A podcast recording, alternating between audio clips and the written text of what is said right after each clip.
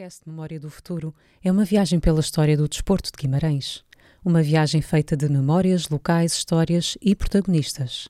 O meu nome é Andreia Barradas e hoje converso com Renato Rovina.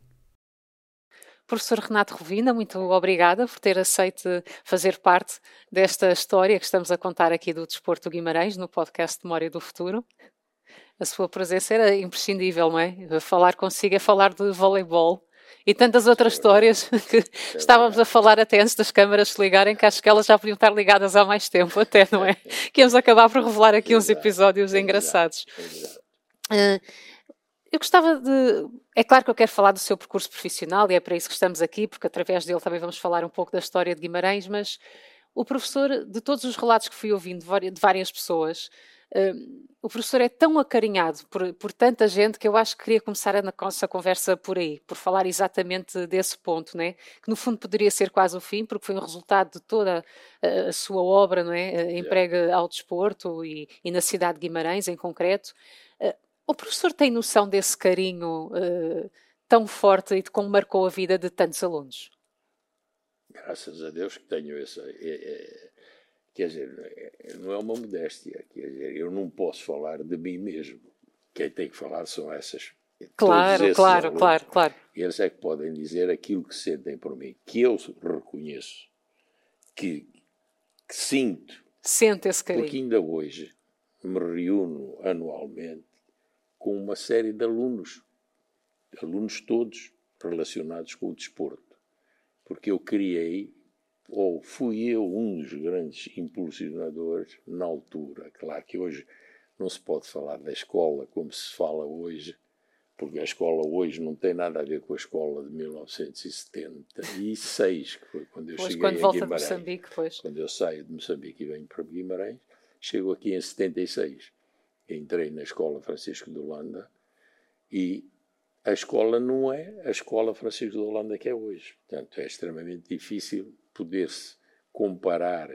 Pois, é, é essas, difícil perceber como é que hoje, é, é difícil perceber hoje uh, as suas ações naquele tempo né, e o resultado delas, porque uh, eram gerações com, com atitudes e comportamento diferentes. A própria escola também mudou muito, eh, muito as regras, muito. digamos hoje, assim. Hoje, hoje, já não, hoje já não é a escola que eu conheci ou a escola que eu participei, mas nessa altura havia uma. Uh, escolhia-se praticamente quais eram as áreas que as escolas queriam. E, portanto, a escola Martins Sarmento e a escola Francisco de Holanda sempre foram uh, complementares uma das outras. Claro uhum. que a uhum. Francisco de Holanda, com mais alunos, com mais professores, uh, optava por áreas mais tecnológicas e uhum. a Martins Sarmento mais áreas literárias, digamos assim, que são as humanísticas, são, são as línguas. E nessa altura estava-se a definir não o papel da educação física, mas um, um, complemento à educação física que seria uma formação de futuros atletas ou futuros professores de educação física. Okay. Eu e mais alguns colegas fizemos muita força dentro da nossa direção da nossa escola para que o desporto, que era a tal nova formação paralela à educação física, fosse colocada na Escola Francisco de Holanda. Embora Martins Sarmento tenha feito um bocado de. Daí ter marcado tanto, não é? Não só as pessoas, mas também até hoje ser uh, um estimado professor, porque também claro. há uma obra em torno da, do desporto em claro. si, não é? Não só do voleibol, Exato. mas como da afirmação da disciplina. Exatamente. E porque o desporto calhou na escola secundária Francisco de Holanda. O desporto, as pessoas entendem que é mais uma ginástica ou mais. Não, o desporto tinha três complementos, que eram desportos individuais, desportos coletivos Sim. e introdução à educação física, que era a parte uh, mais, mais literária, mais. Nessas três vertentes, onde é que acha que o professor mais se revelou? Eu, eu, porque os outros colegas meus, mais habilitados se calhar do que eu, digamos assim, preferiam sempre os desportos individuais e os desportos coletivos. Eu fui sempre o professor de introdução à educação física. Era mais o, o a parte menos agradável das três componentes que formavam. Portanto, as notas eram dadas aos alunos nas três componentes. Mas a sua diferentes. componente era mais complicada, era de facto. Mais é? complicada, é? A chamada menos divertida menos até, não é? Ingratamente. Claro e, que sim. E eu tinha que contrabalançar esse, é, e essa ligação, que era muito mais forte do que os do desporto individual e coletivo, porque isso é, no, é cá fora, é, é nos campos, é nos ginásios. É, eu era numa sala de aulas. Eu que nunca gostei de sala de aulas, eu que nunca mudei de profissão, porque a profissão de, de professor de educação física era muito mais, é, muito mais aberta, muito mais arejada, uhum. tinha que me sujeitar. E ao sujeitar-me, entendi que não, que não podia ser igual aos outros, porque eles, eles vinham das aulas de matemática, de física, de inglês, de português e tudo, cansados de uma sala de aulas, cansados de ouvir, porque antigamente uh, o professor despejava a sua inteligência e eles abriam o capacete e aquilo era descarregado.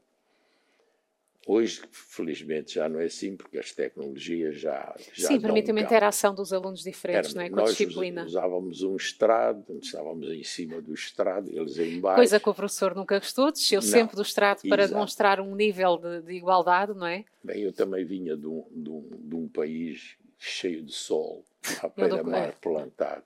E onde a descontração era. É, é, a descontração é outra de quem vem de lá. Onde não havia regras eh, sociais como aqui havia era uma coisa terrível. O senhor barão, o seu conde, o senhor era o senhor era o senhor da casa, o seu comendador.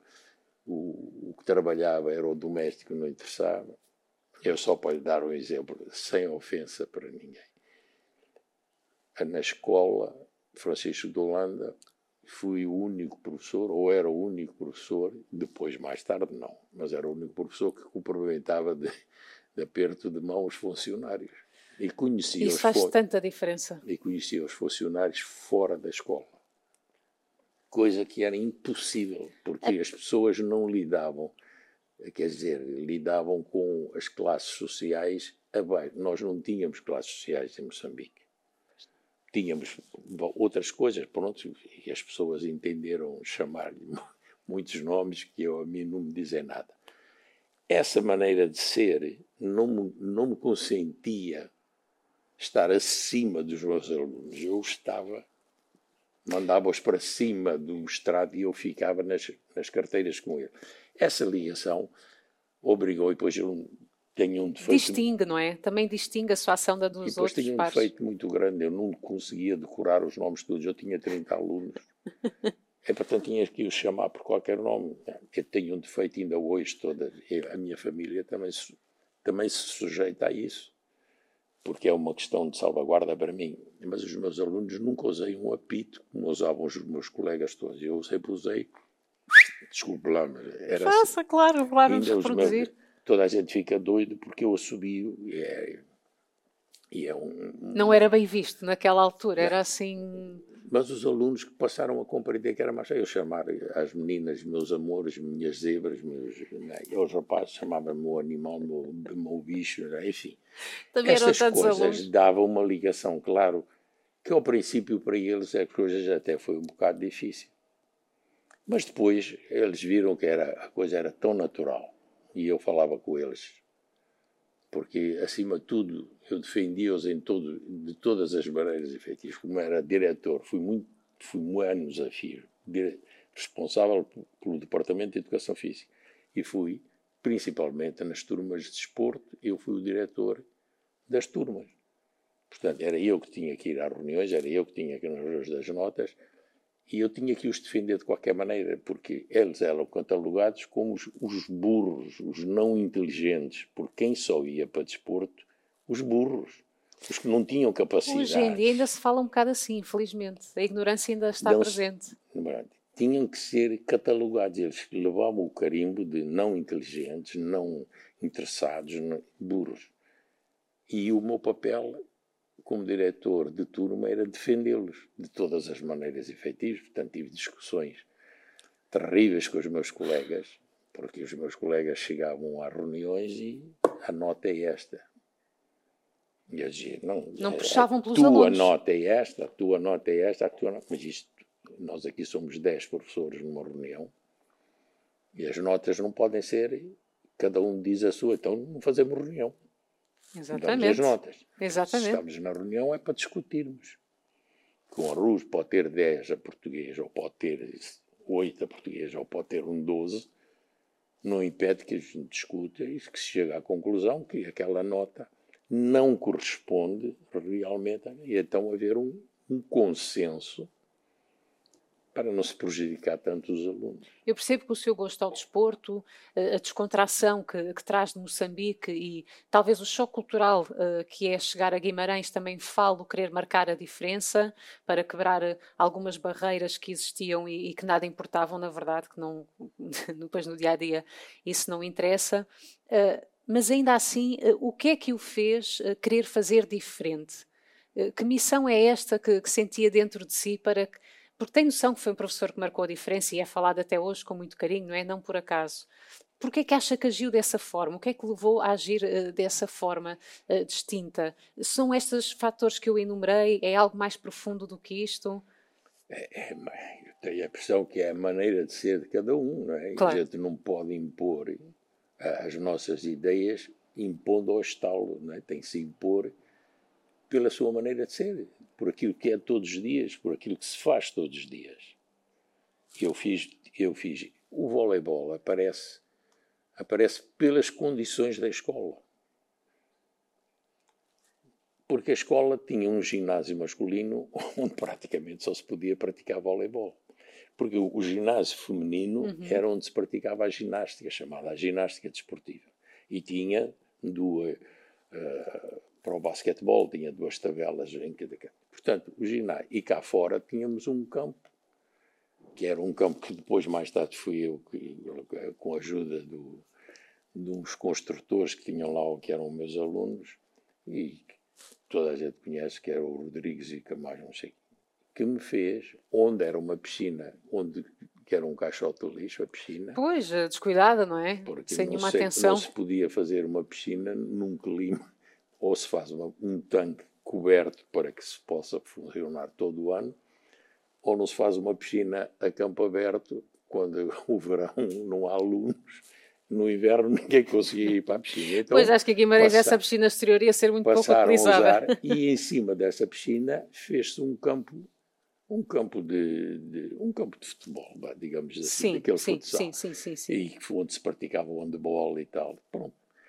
E Portanto, esta relação de que só tínhamos o ginásio masculino e o único desporto que se praticava era praticamente o voleibol. Sim, porque o voleibol ganha alguma relevância em Guimarães, primeiro nos liceus e depois uh, a partir do Vitória certo. Sport Clube, mas se calhar ainda antes no desporto corporativo. Não, no Inatel. Sim. Pois. Eu, quando fui convidado para ir treinar a Coelima, as senhoras que eu apanhei eram já senhoras que...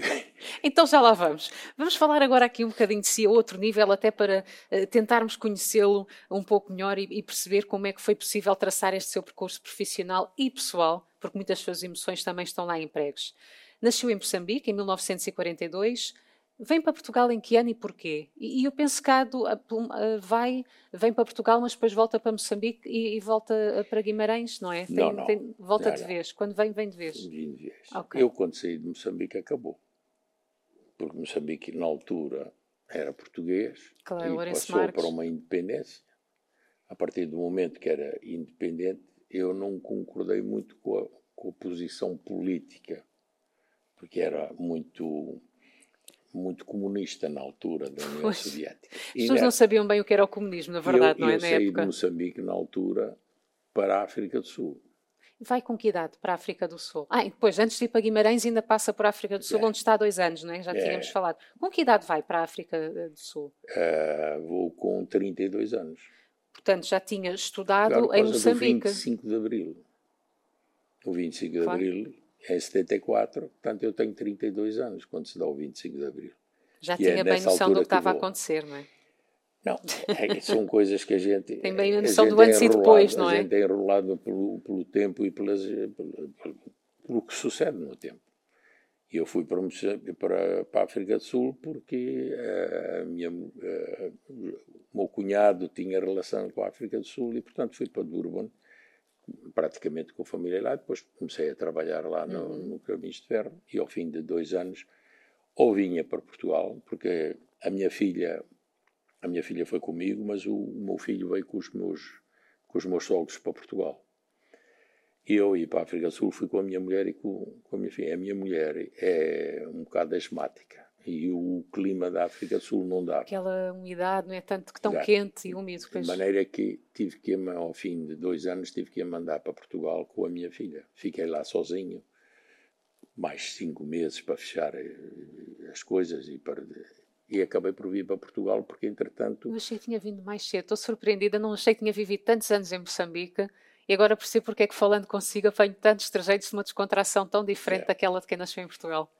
Porque o, ali o, o timing é que me disse... Eu tirei... Porque eu, o primeiro curso que vim em 60, vim a Portugal para o Porto. Estudou no Porto, pois, por isso é que eu achava que havia duas fases. No magistério primário, que tinha porque voltado, eu fui claro. professor eu fui professor primário, na altura chamava-se professor primário. Professor Hoje primário em Moçambique, não é? Voltou não, para Moçambique para ser professor primário, primário. e é lá que estuda Educação Física, não? Exatamente. Eu vim tirar o curso ao Porto do Magistério Primário. Claro. Em 63 voltei a Moçambique, já como professor. Fui, trabalhei ainda 10, 15, praticamente 15 anos como professor primário. Hoje chama-se professor do ensino básico. E em, já casado, em Lourenço Marques, hoje chama-se Maputo, Maputo, como sabe, em Lourenço Marques tinham acabado de criar, o professor Noronha Feio tinha ido para Moçambique e criou o, a Escola de Instrutores de Educação Física.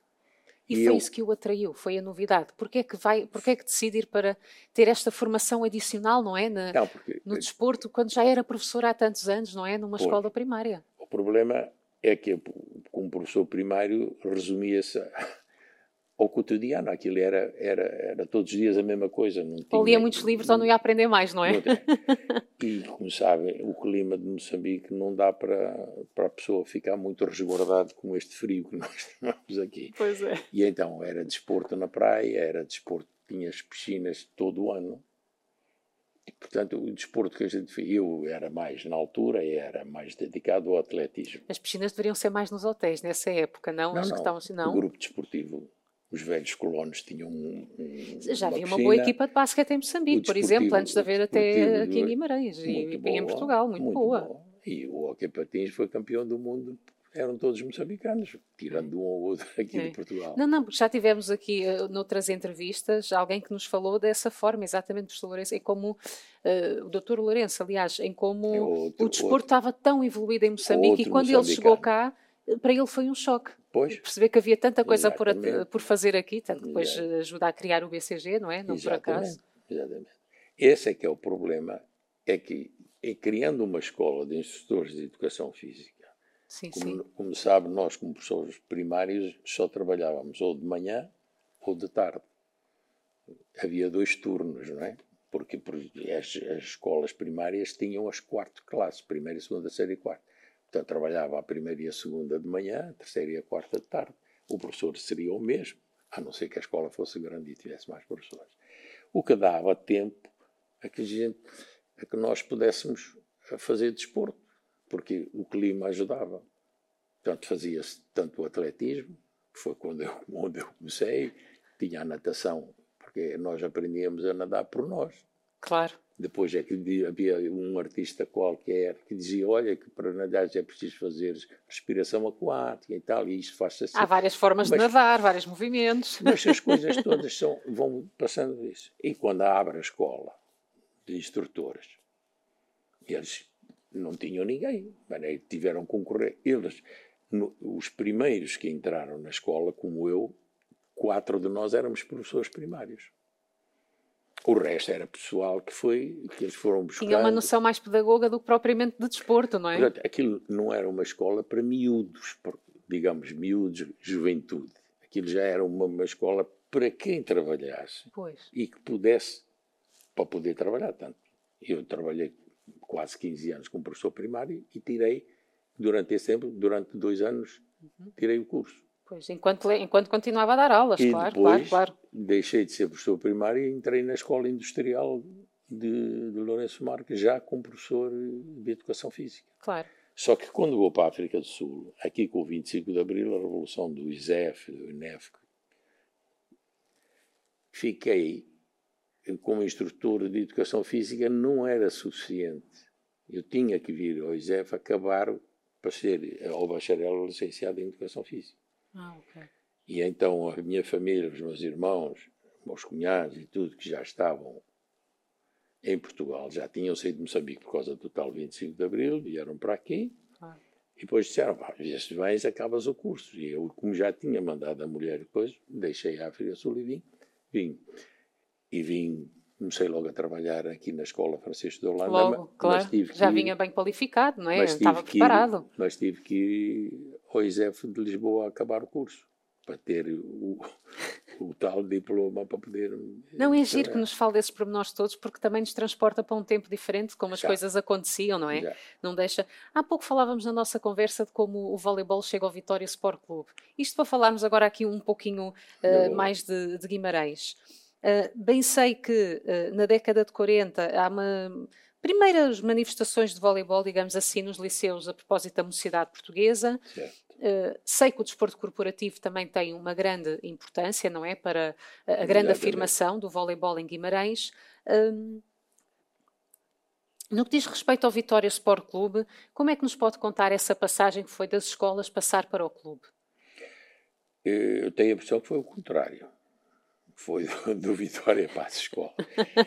Eu lembro-me eu lembro-me que houve um colega meu, Zé Dias, que foi convidado a tomar conta e tal, as tais, as, uh, o paralelo que era a FNAC, hum. a FNAT naquela altura, que era lá a Fundação da Alegria no Trabalho, hum. e, estas, e estes pavilhões, como o pavilhão do Inatel, que era o tal célebre Inatel, promovia esses campeonatos. Então, aquelas pessoas mais idosas, é? como era o caso na Coelima, havia uma equipa, o Vitória. Xavi também. Pronto, havia também o Nastar, enfim, havia em Braga uma série, a Grunding, uma série de... E então faziam esses campeonatos das pessoas já mais, mais digamos, mais velhas, já... E esse Zé Dias foi convidado a treinar uma equipa dessas no Vitória. No Vitória, exatamente. É aí que começa o voleibol feminino, feminino, feminino no Vitória. E depois, o Zé Dias consegue transportar, eh, dar um bocado de nome a essa equipe, e o, o presidente do, Vitória, do Vitória, na altura, que era o. António do, Pimenta Machado. Exatamente, o Dr. Pimenta Machado, vai-lhe dar um impulso, vai federar essa equipa e vai convidar um dos professores que mais se dedicava ao voleibol, que era o professor Luís Lucas. Sim, sim. De quem Guilhermina nos falou com muita estima aqui também Exatamente. neste espaço. Esse, esse professor Luís Lucas trabalhava no Porto, era de Coimbra, formou-se em Coimbra, mas trabalhava no Porto e foi várias vezes campeão pelo Leixões no, no voleibol feminino sénior. E quando ele é convidado, porquê? Porque a esposa dele vem para a Universidade de Guimarães. Okay. O polo da Universidade do Minho sim, sim, sim. é criado, entretanto, em Guimarães, pequeno, e ela, como engenheira química, é, vem para aqui e ele então sai do Acaba Porto por e voltar, vem para aqui. Claro, acompanhar a esposa. E então o Pimenta Machado, muito bem, vai buscar o melhor técnico que havia na altura e leva-o para o Vitória e vai federar a equipa, não no Inatel, que era amador, vai federar na equipa profissional, que chamadas profissionais, porque era o desporto federado. Sim, sim, sim, sim, sim. E é esse. É, esse, é por esse motivo que ganha relevo o, o, o voleibol feminino dentro do Vitória do Sport né? das meninas que tanto se falaram.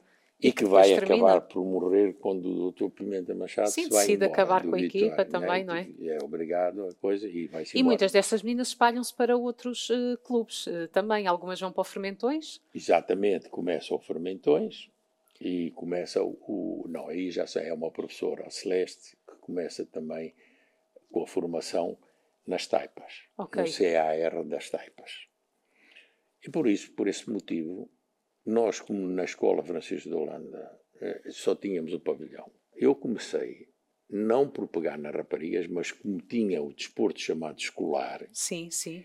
eu tinha muitos rapazes que queriam, muitos, do handball, porque o Francisco de Holanda era handball, Mas eu tenho a impressão que há aí uma década em Guimarães, pelas conversas que vou tendo aqui, que o voleibol ganha grande relevo na cidade e muitas das vitórias que são conquistadas e o que é atípico em relação às outras modalidades, sobretudo através do voleibol feminino. É verdade. É. Acha que são as equipas femininas, posso afirmar isto, são as equipas femininas em Guimarães que realmente Exato. conseguem distinguir essa Exato. modalidade em É, Guimarães? Mas isso é pura. Mas não aconteceu com mas outras, é isso engraçado. é mais pura da verdade, porque a única equipa de voleibol que existia em Guimarães masculina era no Desportivo Francisco Holanda, com o tal professor Filipe, que tinha vindo do Porto, eh, tinha acabado a sua formação no Porto e veio, Uhum. criaram, e então o que não tinha pavilhões, era tudo no Natal. Tudo se praticava de voleibol, era no Natal, o handball e tudo. Claro, grande O casa. pavilhão do Francisco de Holanda é feito muito mais tarde, mas é, só havia voleibol masculino no Desportivo Francisco de Holanda. Hum. E o voleibol feminino no Vitória. E depois noutros clubes, no desporto corporativo, por exemplo, as meninas começaram a jogar, é? Pois eu sou convidado para ir para o desporto corporativo para a Coelho Lima. É a primeira, eh, é a sua primeira eh, Exatamente. experiência no desporto corporativo, Fora foi na Coelho escola, Lima, é, porque eu na mas também passou pelo Xavi, pela Xavi? Não, não. só pela Coelho Lima, ok. Isso, isso foi o, o Mesquita. O Mesquita é que passou por Ok. isso tudo. Mas esteve no Fermentões, eh, o professor Rovina? Não. Não. Fermentões foi sempre da. Eu agora até me esqueço o nome. São sempre aquela família Novaes. Ah. Amélia. Tenho aqui uma curiosidade no que diz respeito a isto. Eh, Que grandes diferenças encontra entre o que é fazer parte de uma equipa do desporto corporativo eh, para a escola, eh, por exemplo, né? No desporto escolar, de formar atletas? Não, mas não tem, não tem nenhuma ligação. Pois o não, desporto corporativo, o que era praticado no Inatel, era pra- praticamente pelas fábricas, não é? A Grunding tinha uma, a Coelima, como já tinha outra, e, e existiam várias eh, fábricas que tinham, como a Xavi também tinha, Sim, sim, sim. era tudo corporativo.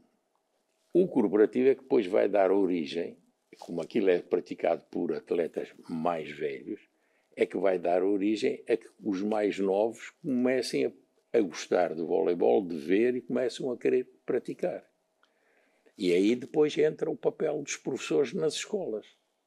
A Celeste no, no CAR das Taipas, ela é que começou da formação, eu fiz a formação na escola. Antes de fazer na escola, fui trabalhar na Coelima e depois na Coelima ah, pediram-me para fazer a formação, porque as meninas são as filhas das, das senhoras que praticavam voleibol Sim, que querem sim. também praticar. Claro. E eu começo a formação na Coelima.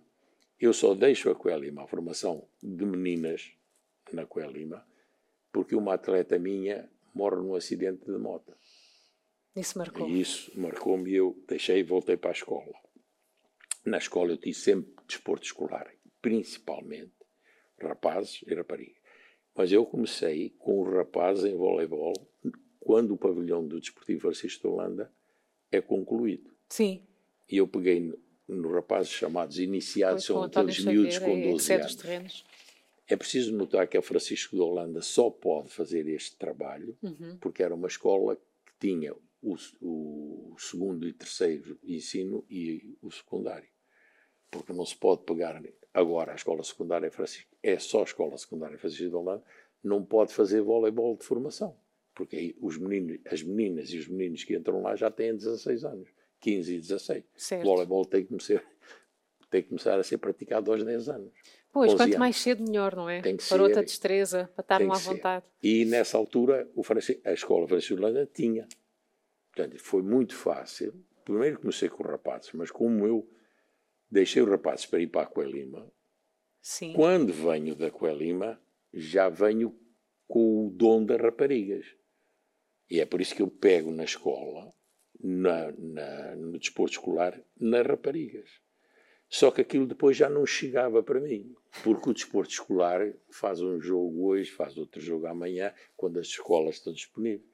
E o que é que não chegava para si? Tinha mesmo vontade de fazer mais, não é? Esse é que é o problema. Era, esse é que foi sempre o seu problema. tempo vago. Daí a tinha, sua vida profissional muito... ser de segunda a domingo, não é? Exatamente, Como falámos há pouco. Porque eu tinha, eu tinha, era muito tempo vago. Não podia. E, portanto, eu tinha que ocupar o tempo. Tinha que o ocupar de qualquer maneira. Uma forma útil. Uma, uma, para mim, o azar era eu gostar de, de, ser professor e era o gostar de ser. Eu, o ser treino, eu nunca fui treinador, eu fui mais sempre, sempre professor. Porque eu nunca me zanguei com nenhum colega meu.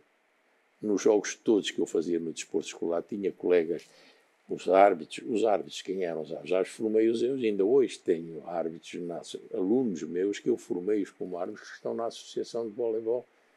Um é internacional um dos meus alunos hoje é um árbitro internacional. Quer dizer, o, o, o, o prazer de formar, dava. não é? De ajudar, nunca, a, ajudar a formar pessoas. Eu nunca fui treinador, fui professor, porque eles zangavam-se com os, os árbitros, coitados, eram alunos que nós pedíamos para ir para ali, tinham que fazer as neiras. E então aqui tive colegas meus é, é, eu, eu nunca me zanguei com ninguém, mas eram atitudes que eu dizia assim, mas isto não pode ser, pá, nós estamos numa escola, isto não se pode estar a insultar isto ou insultar a jogadora e tudo. Base que eu sempre disse, e manteve-me toda a vida, foi a primeira coisa que temos que respeitar é o árbitro, porque sem árbitro a gente não joga. E as minhas equipas, eu dizia, isto é um divertimento para vocês. E é quem vocês têm que agradecer este divertimento, este gozo que vocês têm a jogar, é a equipa adversária. Verdade. Porque se não houver equipa adversária, vocês vão jogar com quem? Qual é o. Não têm gozo nenhum porque não têm adversário. Portanto, ou respeitam o adversário e agradecem ao adversário, o gozo que vos deu a vitória tem que ser igual ao gozo que vos dá a derrota. Não pode ser de outra maneira. Portanto, nem se pode principalmente como professor, perder a transmontana por causa do jogo. Isso está bem, está bem no futebol, no que eles quiserem. Eu não aceito nem no futebol, não consigo aceitar. E foi isso que me obrigou a pegar nos alunos e tentar dar-lhes a ideia de que o desporto é um prazer. O desporto não pode ser uma obrigação, não pode ser uh, um castigo, não pode ser nada disso. Tem que se adotar quase como estilo de vida, né? que tem que fazer ah, parte do nosso dia a dia. Eu dizia, não há nenhum, nem, vocês não têm essa capacidade porque ainda não têm idade, mas vocês quando saírem das escolas e forem para a vossa vida profissional, o relacionamento que vão ter na vida profissional é o relacionamento que têm como equipa. Verdade. Vocês não podem condenar uma por falhar, como não podem elogiar uma por ganhar, vocês têm que jogar em equipa. Quando forem trabalhar, têm que trabalhar em equipa. Ou aprendem agora, ou então aquela coisa de ah, eu sou o melhor, sou insubstituível, não há. Tanto é que houve em voleibol em determinada altura, como sabe, a equipa de voleibol tem 12 elementos, seis que jogam e seis que estão no banco, que são rotativos. Houve um determinado momento, a nossa Federação de Voleibol foi espetacular nesse assunto das 12 equipas eram obrigados a jogar os 12 jogadores. Portanto, de 7 para 7 éramos obrigados a. Eu perdi um campeonato nacional. Um campeonato nacional. Depois de, ter, depois de ter criado o clube. Sim, já depois do desporto escolar, digamos assim, quando sentiu a tal necessidade de, de ocupar ainda mais o seu tempo. Exatamente. E entrei no, no desporto federado. Claro. Criei o clube graças à direção da escola, o Dr. Alves Pinto, o Dr. Mota e a um padre lhes que ajudou monetariamente, criei um clube federado. no qual o professor fazia tudo. Fazia. Desde ir buscar os alunos, tudo. tratar da, das merendas tudo, até para que comida não tudo. faltasse. Pedir o carro emprestado ao, ao Supremo Gosto, ao Sr. Costa, tudo. Fiz tudo naquele clube, mas não posso, não me posso gabar ter sido eu se não tivesse o Mesquita. Não, claro. Se não claro, tivesse claro. o Nelson, se não tivesse a professora Amélia, se não tivesse todo este Que é o desporto, é isso, não é? A equipa, lá está, não é? eu de uma equipa cheguei a ter 11 equipas de, de voleibol. A sério? Professor? Na escola. A sério. Que e além isto em federados. Porque simultaneamente com isto eu tinha o desporto escolar, que era praticado ao sábado de manhã, graças a Deus, porque os outros era sábado à tarde e domingos. Porque eu tinha excesso de alunas e, portanto, tinha que escolher as melhores para o federado mas não podia deixar as outras sem. Não tinha hobbies o professor? É, o que é que fazia com o seu tempo livre, que não, quase não tinha? não tinha? O que é que lhe dava gosto? Desculpe estar a entrar um pouco na sua intimidade, mas quando não estava a trabalhar, e isso já era mais do que trabalho, também era a sua vida, né? Portanto, isto, falar consigo de voleibol não é falar de trabalho, portanto, até isto é um termo errado, é. mas quando não estava dedicado ao voleibol, o que é que lhe dava gosto fora uh, desses momentos do desporto? Sossego em casa com a família. Alguma leitura, por exemplo? Não tinha leitura, eu não tinha tempo a leituras. Tinha dois filhos e a esposa, e, e o pouco tempo que eu tinha livre, se não me dedicasse a eles, hoje não era casado, ainda com a mesma. Mas sabe que eu ouvi uma declaração da sua esposa que diz, e deixe-me ler para citar e não estar. Uh, diz que o Renato é muito brincalhão, que é bom pai e um pai presente. Como é que conseguiu incutir. Como é que conseguiu isto, apesar de estar no voleibol de segunda a domingo? Acabou de dizer onde é, que, onde é que eu ocupava os tempos livres. Era aí. Tinha outro processo. As suas filhas acabaram, os seus filhos acabaram por ir de arrasto também consigo para muitas destas aventuras do desporto? Não, não, não. Graças a Deus, nenhum deles. Graças a Deus, nenhum deles perdeu esse, teve esse jeito. Dizer, inclusive, é agora o maior desgosto que eu tenho é o meu neto não ter jeito nenhum para isso. O meu genro é professor de educação física. Okay. É um maluco por desporto. E, e ele é meu neto e não gosta de desporto. É o maior desgosto do pai e do avô. Mas não há nada a fazer. Não. E Cada o professor um... bem sabe, não é? Porque é. não dá para não dá para obrigar mesmo. Nada. Nada. Antes, pelo contrário. Verdade. Tem outras capacidades excepcionais. Com 17 anos está, entrou este ano na Faculdade de, do Porto. Sim, entrou sim. em arqueologia, imagina. Nada a ver com o desporto, claro. Não, foi para a arqueologia. É outro perfil, outro, claro. Exatamente. E vai tirar outro curso logo a seguir de Relações Internacionais, quer ir para a UNU. Portanto, não tem nada Giro. a ver com o desporto. E, que nós... faça o seu caminho, e que faça o seu caminho. Ah, sim. Mas na verdade é assim, todos, o Renato está a ter inspirado a sua família, não tem que ver com o desporto, é pela sua postura, não é? de dedicar, de ir atrás de uma coisa que gostamos e de fazer melhor, de criar foi, impacto na vida é, dos outros. Foi o que, o que sempre tentei. Claro, não, não quer dizer que tenha que ir pelo desporto. conseguido e não tenho nada que dizer nem contra nem a favor. Só tive que os apoiar toda a vida. Ainda hoje os apoio. Eu digo desculpe lá o termo, eu digo que tenho duas tetas que ainda hoje me usam. já, já tem um 52 anos e o outro 40. Mas é muito bom sinal. Se eles recorrem ao pai para, para alguns conselhos e indicações de vida, é muito bom sinal. É, e, é mesmo.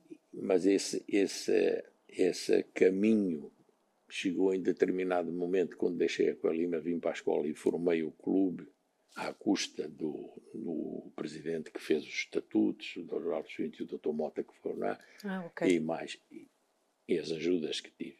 Mas todos estes meus colegas, quando aquilo foi exageradamente aumentado, a formação toda começava aos 11 anos, quando entravam no quinto ano ou no sexto ano, foram esses colegas, porque eu já não, não tinha mãos para mais. Momentos altos desse clube. O que é que ainda hoje, tantos anos depois, guarda na sua memória como tendo sido alguns dos melhores momentos passados? Eu não sabia passados? que vinha para aqui, porque senão tinha-lhe trazido mais de, mais de 50 quadros que estão na Escola Francisco de Holanda, que fazem parte do espólio da Francisco de Holanda, onde estão todos, todas as atletas de, de, federadas, não os, os escolares, porque não, mas os federados os todos. Porque naquela altura entrava-se em federado aos 12 anos, é? eram iniciados. E eram iniciados 13 e 14 anos. E eu tenho as fotografias da equipa de 13 anos e da equipa de 14. Porque no ano seguinte, de 13 ia para 14, e de 14 ia para juvenil, assim sucessivamente. Então, um espólio na escola tremendo disso tudo. É. Esse foi a maior alegria, foi que ainda hoje, ainda hoje a quantidade de pessoas que moveu, não é? A modalidade. Gente, muita gente. E o, as pessoas que ajudaram.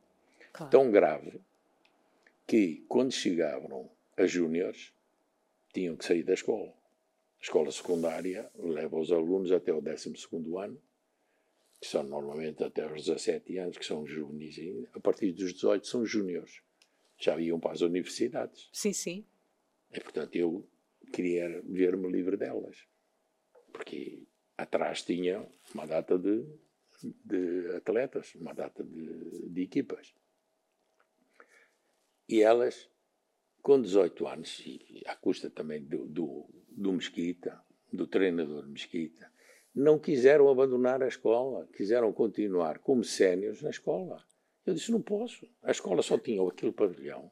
Eu trabalhava no, no, no, no pavilhão da Francisco de Holanda durante a semana, à tarde, quando o pavilhão não tinha eh, das duas da tarde. É? Quer dizer, eu, eu, fazia as turmas de maneira que as meninas àquela hora pudessem ir para ali treinar, as federadas. E eu andei a procurar na cidade onde é que há um clube para eu despachar. Entretanto, o Vitória tinha acabado. Exatamente. E eu estava com aquelas que então, vocês não podem continuar aqui. Ó oh, Mesquita, tu, tu vê se entendes para aqui. A escola não aguenta mais. A escola já está pelas costuras, eu já não sabia onde treinar e, e depois teremos que acompanhar durante o fim de semana, quatro, quatro cinco, à custa do Mesquita, à custa do Paulo, porque o federado ganhava tudo que era do, do Conselho a Associação de Voleibol de Braga, a gente ganhava tudo. Sobretudo o feminino, não é? É que, eu, é que eu acho interessante nós referirmos isso aqui é várias vezes ao longo desta conversa. É não, é estou, a falar, é. não estou a falar em é. sério. Ainda não fiz nenhuma entrevista em que não for, em que é a primeira vez em que eu posso dizer, não, foram as mulheres que, bem, eu sei que no atletismo não é tanto assim, mas eh, fora o atletismo, foram as mulheres que marcaram a diferença numa modalidade e que a fizeram Exatamente. tornar relevante não é? em Guimarães. Feminino, Isto é raro. Depois, depois de eu criar a escola, nós jogávamos aqui e jogava com a Coelima, que também tinha, Sim. Jogava com Fermentões que tinha, jogava com o CAR que tinha e jogávamos com o Braga que também que tinha, que era o Sporting de Braga. Antes até era da Grundy e depois é foi o Braga. Mas para ver que eu, para colocar as meninas séniores que já não podia ter na escola, andei à procura. E o único clube que existia em Guimarães é o CAR, que era exclusivamente masculino. Que era o tal engenheiro, okay. o Aníbal, que agora está no Porto, no pavilhão, que também foi a diretora aqui do Tempos Livres. Não sei se se lembra dele. Não, não, não, não, yeah. não. A minha ligação Esse Guimarães não permite é tanto. Que estava no voleibol masculino do CAR, que foi onde antigamente o Mesquita treinou as meninas lá dos tais de corporativo. Exatamente. Mas naquela altura só tinha masculinos. E eu fui lá e disse ao Aníbal, faz o favor, recebe-me as minhas miúdas. Pá. Aí no CR, já que tens masculinos, mete as minhas cenas femininas. Sabe o que é que sucedeu desta conversa? Foi eu receber os masculinos. Ah. Continuou a ficar com, com fiquei, excesso. Fiquei com as séniores femininas e ainda com os séniores masculinos. Treinavam lá na escola, depois das nove da noite, no tal pavilhão. São muitas horas. Para ver onde, ao, ao ponto que aquilo chegou. Tanto é que quando eu me reformei, antes de eu me reformar, aquilo estava de tal ordem que eu vinha saber que o pavilhão construído do Vitória de Guimarães, Sim. que conhece, era utilizado para quando chovesse os meninos de futebol jogarem. Estava fechado a todo o resto. E eu disse: Isto não pode ser. Conseguiu mudar? Consegui. Na altura, tal pimenta.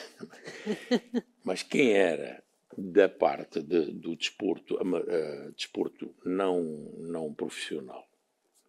Era um tal senhor Augusto Chapeiro. Não ouviu falar? Era, era o diretor do, das, das camadas uh, não profissionais. Ok. E eu tive uma conversa com ele, eu e o Aníbal, tivemos uma conversa com o Augusto Chapeiro. Disse, pode ser, pá lá se, se, alugas, ou alugas, ou alugas não, porque a gente não tem dinheiro, mas vê se emprestas. Opa, fora das horas, pronto.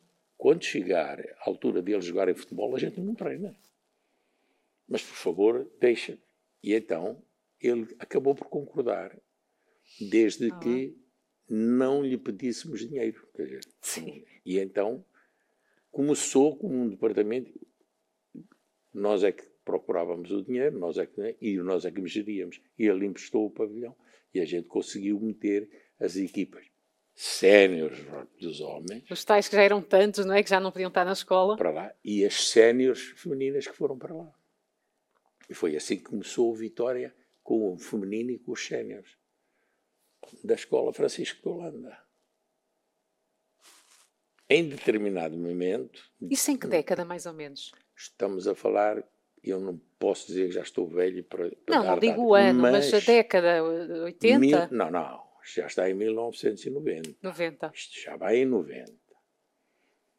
Porque eu depois reformei-me em 2000. Eu não ia fazer 2000. no século XXI o que fazia no século XX. Deixei de trabalhar. e quando eu disse que deixei de trabalhar, deixei tudo. Como é que conseguiu? Ninguém... Tenho curiosidade de perguntar como é que foi essa, sua, essa fase da sua vida. Depois de tantas conquistas, depois de ter contribuído a 100% para que o voleibol, eu sei que também é o esforço dos atletas, mas o professor contribuiu para que o voleibol tivesse relevo em Guimarães, eh, trabalhava de segunda a domingo, ainda assim conseguia ser bom pai. É um relato, é um testemunho da sua esposa, não, não, não é o professor que está a dizer, nem eu. Mas de repente vê-se sem emprego, não é? Por opção, o que é que faz? Como é que consegue ocupar? Onde, onde é que encontra prazer novamente, não é? Não, absolutamente nada. Não fiz nada. Toda a gente me criticou, os meus colegas, 220 professores da Escola de Estaduais morreram. Nada. Pelo contrário, dizia, está fresco e Silva, está bem fresco com 81 anos. Mas porque vocês não me deixam ir para a reforma, sem dizer que eu vou morrer. Porque se eu não gostar da reforma, nunca me faltou trabalho, porque quando eu me reformei, o Instituto Cesim disse, o doutor Pedro disse, oh, Venha. oh doutor, eu se era para trabalhar ficava na escola, não vinha para aqui. o, o clube, o Vitória, porque nessa altura o Vitória já estava... Com o vôlei mais assumido, não é? Com o andamento que precisava de... Meus amigos, morreu. A minha fase da vida acabou. Agora vou entrar noutra fase. Engraçado. Se eu não gostar, se eu não gostar, eu tinha o Instituto Cesim, tinha o Inatel, tinha o, o Colégio Egas Muniz, tinha 500 sítios que queriam que eu trabalhasse. Não parou, parei tudo. E por me ter reformado, o clube da Escola Francisco de Holanda acabou por desaparecer. Por isso é que eu mandei toda a formação, porque passou a ser uma escola secundária. E não tendo a tal base, tinha que ser os professores a falarem. Hoje em dia já há os agrupamentos, portanto, a Francisco de Holanda já tem uma escola básica primária que é Santa Luzia e já tem o Egas Muniz como segundo e terceiro. Portanto, se houver uma ligação entre os professores, porque aquilo faz parte do mesmo agrupamento, fazem a, a iniciação do voleibol no Egas Muniz e depois, quando são transferidos para, para o secundário, já vêm com as bases para poder continuar. Neste momento não quiseram, morreram tudo. Mas o professor Filipe, quando eu, quando eu me reformei, ainda ficou com uma equipa que levou até ao final, até ao décimo segundo Mas empurrei tudo e como Vitória assumiu e bem, ainda hoje, já estou reformado há 22 anos e o, o Vitória tem masculinos, femininos, formação, tem tudo. A base, quem mandou para lá a base fui eu. Pois é. A parte que mais me incomodou em determinado momento foi, foi o final, não é? Ver foi o BCG ir buscar o basquetebol para me dar cabo dos horários de treino. O Lourenço, que é moçambicano como eu, pois de é, quem eu é. sou, de quem eu, médico aqui no hospital em Guimarães. amicíssimo e, e doente, embora não sofra de coração. Mas tem que se fazer aquele check Temos que examinar, claro. Com ele. Foi para lá e eu disse: Foste-me estragar. E eu era sócio da PCB, pagava-lhe tudo. Ele não, não acabou por estragar. mas acabou por, por se ajustar terrivelmente o basquete com o voleibol. E hoje nem sei se o BCG ainda está no Vitória. Não faz, sei que o, o BCG, BCG, deixou de existir a partir do momento em que passa a ser a equipa de basquete do Vitória Sport Clube, é. ainda pela mão de Emílio e o Dr. Lourenço. É, é. E, Faz essa migração, portanto, e, o nome desaparece porque viram Vitória Sport Clube. E é isso que eles convivem ainda hoje. Ainda hoje convivem. Mas há obra feita, se não fossem eles, base, o basquete não tinha começado saiu, tão cedo em Guimarães. A base saiu da Escola Francisco de Holanda no voleibol masculino e feminino e o BCG, o basquete. Exato. O que o Vitória tem hoje deve-se ao Dr. Lourenço e deve-se à Escola Francisco de Holanda. A Escola Francisco de Holanda é, é falada com um carinho imenso aqui em todas as entrevistas que faço em Guimarães e, portanto, só demonstra como foi uma altura que foi uma época de impulsionar, não é? Foi uma época Sim. de criar e, e de impulsionar. Uh, Faço-lhe também ainda uma pergunta, uma vez que falamos de, desta passagem e, e, do que foi antes e de como está agora a sua vida, hoje quando pensa... Uh, naquilo que foi a sua vida ligada ao desporto, eh, que ideias, que, que emoções lhe surgem quando eu o obrigo a pensar nessas décadas? São 30 anos uh, na escola, por exemplo. O que é que pensa? O, o, que é que lhe vem à cabeça? Saudade, se calhar não, porque o que fez foi contando gosto e bem feito, acho que não. No, no, Conviveu no... bem com a reforma, portanto, talvez muito, saudade muito não seja. Bem, muito bem com a reforma, graças a Deus. Tive netos. Que é que ótimo, ajudaram. ajuda. E, e, e nunca deixei de ter a relação com os meus alunos, ainda hoje. Verdade. É, é, é, é, muito emocionante, é. E eles também se emocionam, não é só o professor quando falam de si. E, portanto, olha, já nos respondeu tudo, nem, nem precisa dar palavras porque a sua ação, ainda por cima recebe uma homenagem na Gala do Desporto em 2012, não é? Uh... Contra a minha vontade. Essa ah, mas essas coisas não se podem negar. Essas coisas têm de se receber, não é? Disseram, e agradecer. Disseram-me sempre que Guimarães, mamãe, mas madrasta. Pois é, porque o professor tem uma ligação muito interessante, que é, eu quando vi, eh, quando estava a escrever o seu guião, deixe-me que lhe diga que pensei assim, poça, não sei porquê, mas parece que tenho eh, à minha frente um homem, ainda nem conversei com ele, que se não fosse o 25 de Abril nunca tinha vindo para Portugal.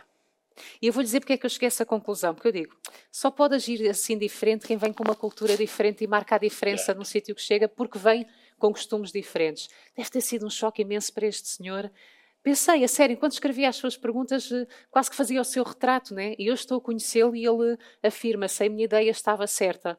Mas depois a verdade é que faz a diferença em Guimarães, ainda recebe um prémio, eh, do qual não queria, mas eh, recebe com toda a sua humildade que lhe é característica. E já, já, porque é que eu recebi esse prémio? Portilha só me convenceu. Tinha que ser uma de Portilha. esse prémio que eu disse que não recebia. E eu disse que não recebia porque não era filho da terra.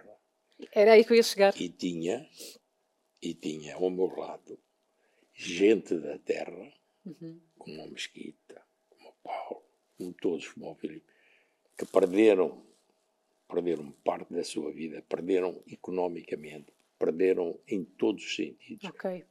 pela sua dedicação ao, ao voleibol. E eu não admitia ser eu mas eles também receberam. Eles também receberam. Graças Tem que chegar a todos. Graças a Deus. Mas essa empatia é muito importante. E se não fosse essa empatia, não conseguia nunca ter tido não. essa vontade legítima de fazer mais pelos alunos. Nunca, nunca tive, nunca tive jeito para dinheiro. É. Sou muito rico em amigos. Pois é. Também estava sempre ocupado, tinha lá tempo a pensar em dinheiro. E agora chegamos a esta fase da conversa, que apesar de não ter nascido em Guimarães, há um percurso da sua vida que está ligado a Guimarães. Gostava de terminar a nossa eh, conversa perguntando-lhe Guimarães o que significa para si. Consegue colocá-lo em palavras? Não, é, Guimarães é tudo.